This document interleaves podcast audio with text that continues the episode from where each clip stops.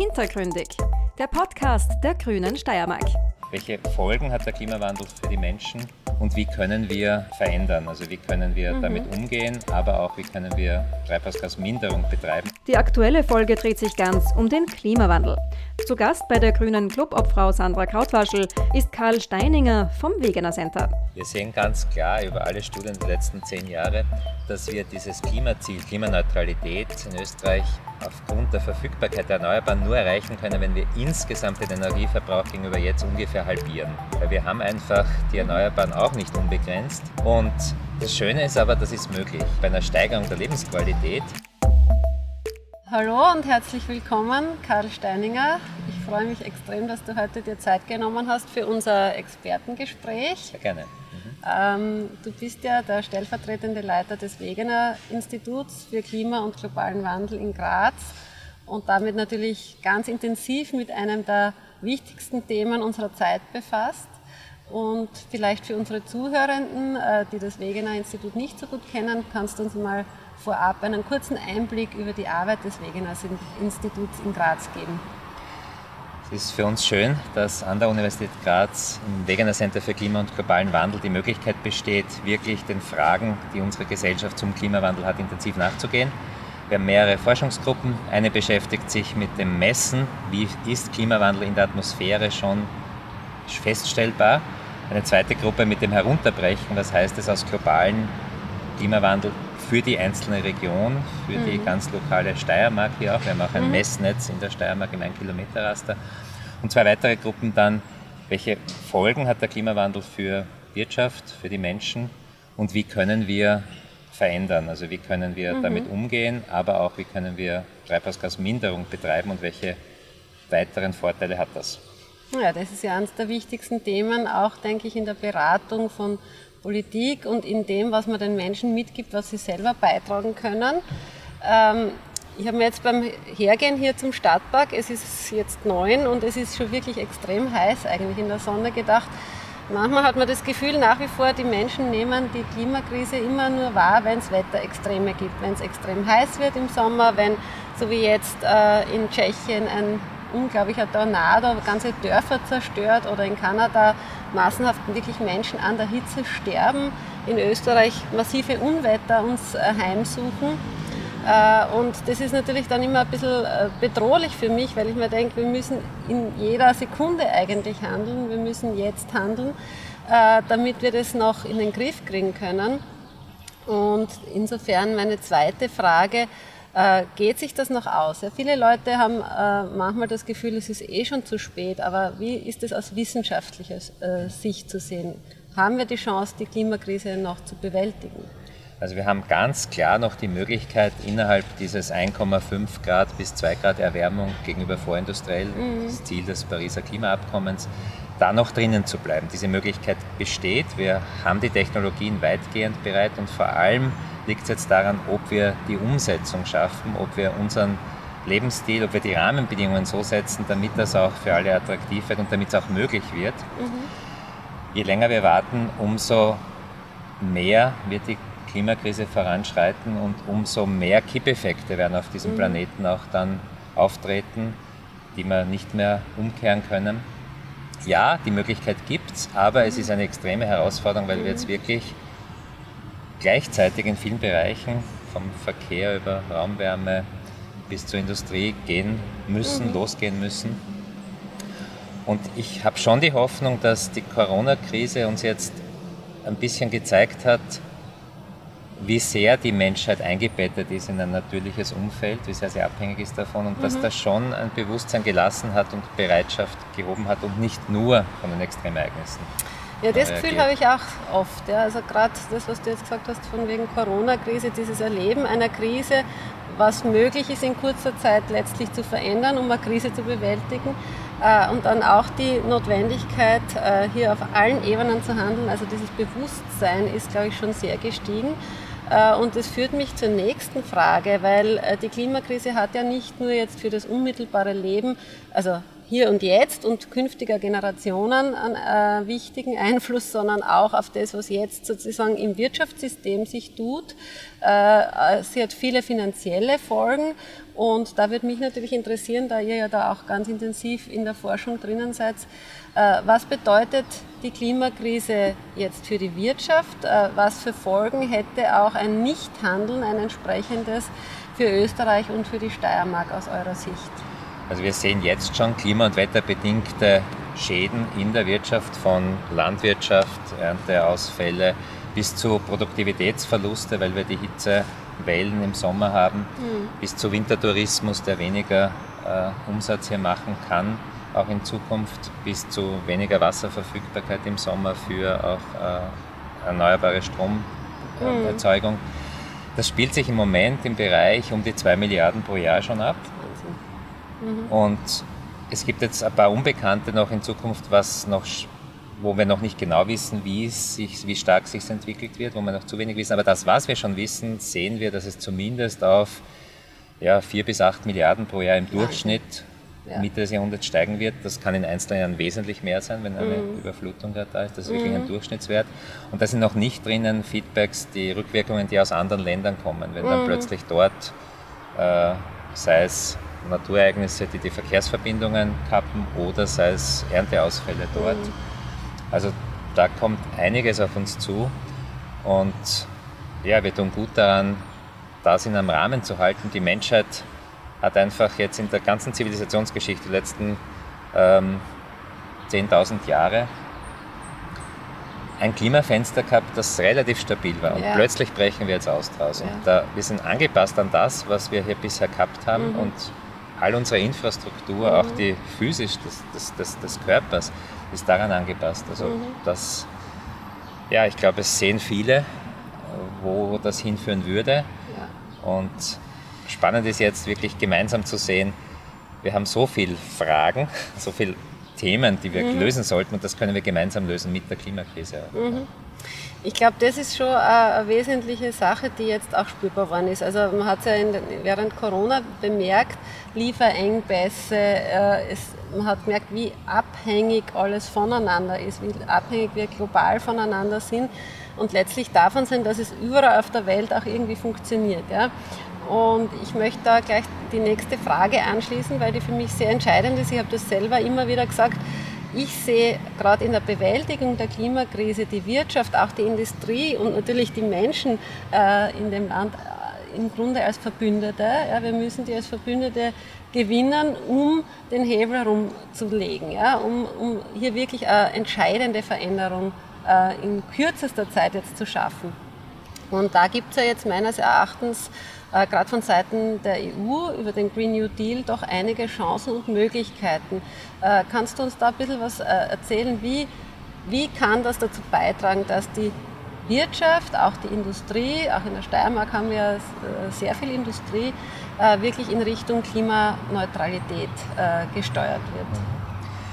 Es ist für mich schön auch zu sehen, dass in der Wirtschaft viele Manager das total spüren, wo wir eigentlich hinwollen. Und, und mhm. da, da, stimmen wir weitgehend überein. Die Frage ist einfach, ob die Rahmenbedingungen dafür schon da sind, dass man das wirtschaftlich verantwortlich auch tun kann, als äh, Vorstandsvorsitzender einer Aktiengesellschaft mhm. zum Beispiel. Und da bietet jetzt der Green Deal der EU und die Mittel des Recovery Funds auch die Möglichkeit, Rahmenbedingungen, Finanzierung in die Richtung zu lenken, dass diese Infrastrukturinvestitionen möglich sind. Mhm. Was wir als Land dazu tun müssen, ist einfach auch rundherum die Bauordnungen, die Raumordnung etc. zu ändern, damit wir wirklich einen insgesamt für uns viel weniger ressourcenintensiven und damit billigeren und damit Lebensstil jetzt äh, mhm. zu ermöglichen. Und die österreichische Wirtschaft hat ja gewaltige Chancen. Wir sind ja sehr exportorientiert mhm. und das werden wir in Zukunft nur erhalten können, wenn wir das auch mit treibhausgasneutralen Produkten machen. Ja. Und das sehen wir schon. Also die Autozulieferindustrie fragt schon, was ist der CO2-Abdruck dieser äh, Haube, dieser äh, ähm, ja, ja, das, das, mein Gefühl ist auch, dass äh, teilweise auch in der Wirtschaft ähm, äh, viele schon weiter sind, als die Politik die Rahmenbedingungen schon vorgegeben hat. Ja? Und weil äh, du mir da ein super Stichwort geliefert hast, möchte ich da gleich ansetzen am Thema Boden, Bodenschutz, Raumordnung. Das ist ja eine ganz äh, wichtige ähm, gesetzliche Grundlage, die wir hier in der Steiermark wirklich dafür haben, eben das Raumordnungsgesetz. Und das Thema Bodenschutz und Klimaschutz hängt ja sehr stark zusammen auch aus meiner Sicht. Also du hast es jetzt auch gerade erwähnt.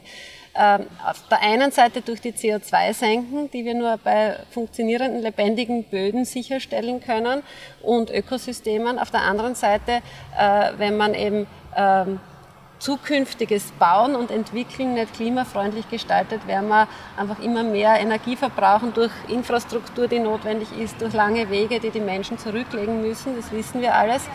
Äh, wo siehst du da den unmittelbaren Zusammenhang zwischen Klimaschutz und Bodenschutz? Oder wie kann Bodenschutz wirklich zum Klimaschutz beitragen aus eurer wissenschaftlichen Sicht? Ja, ich denke, du hast genau die zwei Punkte äh, genannt. Das eine ist, dass wir über Humusaufbau zum Beispiel mit naturverträglichen Senken das, den Kohlenstoff binden mhm. können. Da können wir in Österreich knappe 10% der heutigen Emissionen pro Jahr binden. Mhm. Also das ermöglicht uns einfach diese ganz letzten Emissionen, die sonst irrsinnig schwer sind, wegzubringen, auf diese Art sehr billig, ja. sehr einfach und mit vielen positiven Nebenwirkungen zu binden. Also die Boden, Böden sind dann viel robuster, mhm. auch gegen Extremereignisse, gegen Niederschlag etc. Wenn ich mehr Kohlenstoff drin habe, ist er stabiler, der Boden. Und das ist gerade in der Steiermark ein Thema mit den Hangrutschungen, die wir Absolut, hier in der Oststeiermark ja. haben. Ja. Also das ist der eine große Aspekt, naturverträgliche Senken. Und der zweite Aspekt ist, Großteil unserer Emissionen kommt aus dem Verkehr im mhm. Moment. Und der wiederum ist davon abhängig, wie wir leben, wo wir vor allem die Aktivitäten haben. Und wenn wir mit einer Raumordnung das verändern, dass wir wirklich diesen Zugang zu den Gütern, Personendienstleistungen auf, auf bestmögliche, billigste Art haben, einfachste Art haben, mhm. dann wird vieles davon zu Fuß, mit dem Rad und anders möglich sein und nur der kleinste und mit dem öffentlichen Verkehr natürlich und dann bleibt mhm. ein bisschen was über, was noch im Individualverkehr ist mhm. und dann gewinnen wir jetzt nicht viel Platz als Lebensraum wieder zurück in unseren Orten.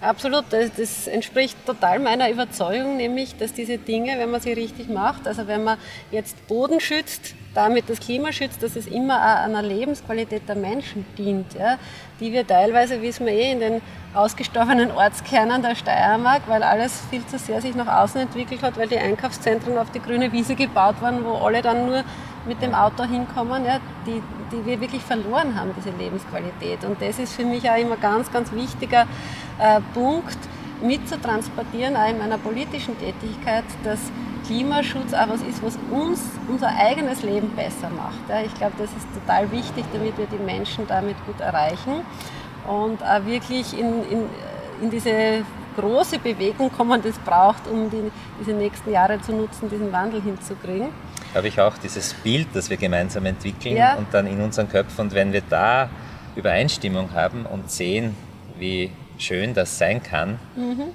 dann ist die Kraft so stark, dass die Realität nicht mehr standhält und dann werden wir dorthin Wunderbar. gehen. Ja. ja. wir kommen dann ganz am Schluss auch nochmal auf das. Äh, vorher habe ich noch eine andere Frage, äh, weil sich gerade gestern ja wirklich sehr was Wesentliches getan hat äh, in, in Österreich mit dem Beschluss des neuen Erneuerbaren Ausbaugesetzes. Das klingt zwar so sperrig, ist aber ein wirklich wichtiger und riesiger Hebel, um die Energiewende zu schaffen, wenn wir eben äh, zuerst Strom und letztlich dann alle Energie nur mehr aus erneuerbaren Energiequellen bekommen.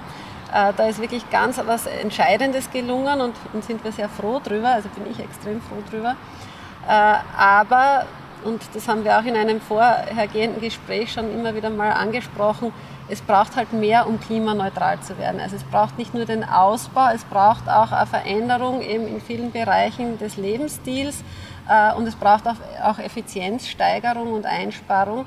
Äh, wie seht ihr das wissenschaftlich? Wie, hoch ist der Anteil, den wir einfach äh, an sozusagen Verschwendung reduzieren müssen, um die Klimakrise zu bewältigen? Wir sehen ganz klar über alle Studien der letzten zehn Jahre, dass wir dieses Klimaziel, Klimaneutralität in Österreich aufgrund der Verfügbarkeit der Erneuerbaren nur erreichen können, wenn wir insgesamt den Energieverbrauch gegenüber jetzt ungefähr halbieren. Mhm. Weil wir haben einfach die Erneuerbaren auch nicht unbegrenzt. Mhm. Und das Schöne ist aber, das ist möglich.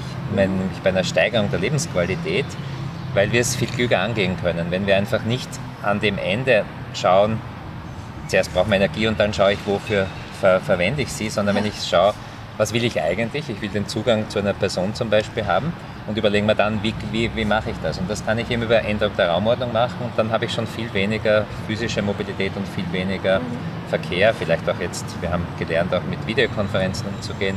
Also sehr viele Möglichkeiten, um insgesamt den Energieverbrauch herunterzubringen. Und dann können wir diese ungefähr gegenüber jetzt halbierte Energienachfrage, die können wir dann gut erneuerbar mhm. Bedienen. Und insofern bin ich auch sehr glücklich, war sehr froh gestern, dass, äh, der, dass Österreich jetzt diese Rahmenbedingungen bekommt, die diesen Ausbau möglich machen. Mhm. Wir haben eine irrsinnig starke Elektrifizierung in allen Bereichen, also wir brauchen diese erneuerbare Elektrizität. Vielleicht müssen wir uns auch noch mehr Gedanken machen darüber. Aber wir brauchen auch insgesamt ein, ja, ich sage es ganz allgemein, effizienter werden, aber einfach ein, unsere Ziele mit weniger Energieverbrauch, aber dafür besser und billiger mhm. zu erreichen. Mhm. Also einfach einen, einen vernünftigen, einen gescheiten Einsatz der Energie, die zur Verfügung steht und äh, die wir erzeugen können. Und was ich glaube, da noch besonders wichtig ist und was mich auch sehr gefreut hat gestern, ist, äh, ich glaube, wir können das alles nur erreichen, diesen extremen Wandel, wenn wir eben das auch auf eine, eine sozial gerechte Art und Weise tun. Also wenn wir wirklich Menschen, die sich nicht so einfach Umstellung leisten können, dann mitnehmen. Und da ist in dem Erneuerbaren Ausbaugesetz auch wesentlich dafür vorgesorgt, dass also äh, die untersten 20 Prozent der äh, Einkommensgruppe sozusagen auch wirklich ähm, befreit werden von Ökostromgebühren und auch für die, die dann ein bisschen drüber liegen, einfach eine deutliche Erleichterung geschaffen worden ist. Also dass die Menschen sich das auch wirklich alle leisten können. Äh, wie siehst du diesen sozialen Aspekt? Kommt das auch bei euch an? Spielt das eine Rolle in euren Überlegungen? Also das spüren wir ganz stark, dass das einer der Knackpunkte ist, ob es mhm. letztlich mehrheitsfähig wird und mhm. auch, ob es dann mitgetragen wird von mhm. den Menschen. Sei es, was man mit CO2-Bepreisungseinnahmen verwendet, dass man die wieder rückverteilt. Genau. Wenn man die Bevölkerung fragt, und da gibt es Umfragen Sonderzahl, wenn klar ist, dass das zurückkommt wieder zu den Menschen, dann wird auch eine Bepreisung sofort willkommen geheißen in genau. relativ hohen, hohen äh, Niveaus, auch, ja. die auch notwendig sind. Und da geht es wirklich darum, diese Instrumente eben so zu gestalten, dass sie gerade wirklich äh, die, denen sonst hier was abgehen würde, die sonst hier belastet würden, mhm. äh, nicht mehr belasten, sondern die, die absolut ohnehin weniger verbrauchen, aber relativ in ihrem Einkommen halt einen größeren Anteil dafür ausgeben, dass die hier mitgenommen werden. Mit, mitgenommen werden und nicht belastet werden. Ist für mich total entscheidend. Äh, ich bin ja nicht nur bei uns Klima- und Umweltsprecherin, ich bin auch Sozialsprecherin und mir hat auch an der ganzen Fridays for Future Bewegung am allermeisten gefallen, dass sie von Klimagerechtigkeit gesprochen haben und damit dieses Gerechtigkeitsprinzip auch angesprochen worden ist von vornherein. Und ich glaube nach wie vor, wenn wir das schaffen, diesen Wandel so zu gestalten, was ja absolut ähm, äh, das wichtigste Anliegen auch, glaube ich, jetzt der Bundesregierung äh, sein muss, äh, dann wird es auch zu einer besseren Verteilungsgerechtigkeit führen und kann auch wirklich äh, gelingen, den, die Menschen dann daran entsprechend teilhaben zu lassen. Ja, also war mal schon extrem interessant. Ich hoffe ja, dass wir immer wieder auch vielleicht in den Austausch kommen und solche Gespräche führen können. Für mich wäre so abschließend noch, weil das einfach, glaube ich, extrem wichtig ist, bei der Klimakrise ist eine Krise, ja, wird immer wieder, und wir erleben immer wieder Horrorszenarien schon jetzt leider, aber ganz wichtig ist, glaube ich, auch einen hoffnungsvollen Ausblick zu geben, wie es weitergehen kann. Und da würde ich dich abschließend gerne nochmal bitten, was, was sind so die wichtigsten ähm, Dinge, die du glaubst, äh, die wir erreichen können, wenn wir jetzt in die richtige Richtung steuern? Was, was ist es, was den Menschen da Hoffnung geben kann, äh, dass sie das äh, ein Teil davon werden? Ich glaube, es ist vor allem das wirklich den Lebensraum, den wir haben, so zu gestalten, dass wir wieder Freude haben drinnen, die, mhm. den öffentlichen Raum zu nutzen, Platz zu haben für uns Menschen, wieder gekühlt zu haben von Bäumen und nicht mhm. in der mhm. Hitze äh, ja, genau. zu leiden letztlich. Ja. Ähm, und ich habe gestern mit so einer Gruppe, die versucht hat zu schauen, wie könnte eine Welt in 2040 ausschauen. Die haben dann am Schluss erzählt, sie waren am Anfang auch extrem skeptisch, wer werden wir das schaffen. Aber dann ist irgendwann der Kipppunkt gekommen, wo sie gemerkt haben, das macht total Spaß, darüber nachzudenken, in diese Zukunft zu gehen. Und dann waren sie sehr optimistisch und haben auch diese ja, Szenen einfach dargestellt einmal, wie könnte das so sein. Mhm. Und das in einer Welt, wo auch die Finanzwirtschaft jetzt umsteigt, wo einfach zunehmend Anlagen gesucht werden, die nachhaltig dauerhaft verträglich sind, ja. andere Formen, wo es Regelwerk jetzt zunehmend gibt, dass das kein Greenwashing ist, sondern mhm. dass das wirklich substanziell ist. Und da sind wir auch dankbar, dass wir da ein bisschen beitragen können dazu, diese Kriterien bereitzustellen, auch von außen zu prüfen. Und da haben wir extrem viele Anfragen jetzt von Unternehmen, von öffentlichen Institutionen, die ihre eigene Verwaltung, ihren eigenen Apparat prüfen lassen wollen, wie das klimaneutral werden kann. Und, und ich glaube, da gibt es, ja, ich hoffe, dass das, was ich von Jugend gestern gesehen habe, auch dann dort Sache ist, dass ja. man hier Freude hat, das zu entwickeln. Ja, das ist, glaube ich, eines der wesentlichsten Dinge, diese Bilder wirklich zu zeichnen, wie es besser sein kann, wie es gut sein kann. Äh, meine, wir sitzen hier im Stadtpark heute unter kühlenden Bäumen und das ist so viel Lebensqualität, die man dann da auch spürt. Und äh, ich glaube, so können wir es schaffen und deswegen bin ich auch so froh, wenn wir äh, Menschen wie dich sozusagen vor die Kamera für einen Podcast holen können, um äh, diese Hoffnung auch weiterzugeben und nämlich nicht eine Hoffnung, die irgendwie nach Fantasie klingt, sondern die ganz klar wissenschaftlich basiert ist. Ich glaube, das ist ganz, ganz wichtig auch für die Menschen zu sagen, ja, das geht sich aus und wir können ein Teil davon sein. Und in diesem Sinn sage ich einmal herzlichen Dank für das heutige Gespräch und ich bin mir ganz sicher, wir werden immer wieder mal Themen finden, um uns auszutauschen. Vielen Dank, Karl, für dein Kommen und Danke, Sandra, für den Austausch und zwar auch und vor allem auch für die Arbeit mit der Gesellschaft, diese Visionen aufzuzeigen und, und, und möglich zu machen. Ja. Unbedingt, da bleiben wir dran. Danke sehr. Danke. Das war die aktuelle Folge von Hintergründig, dem Podcast der Grünen Steiermark.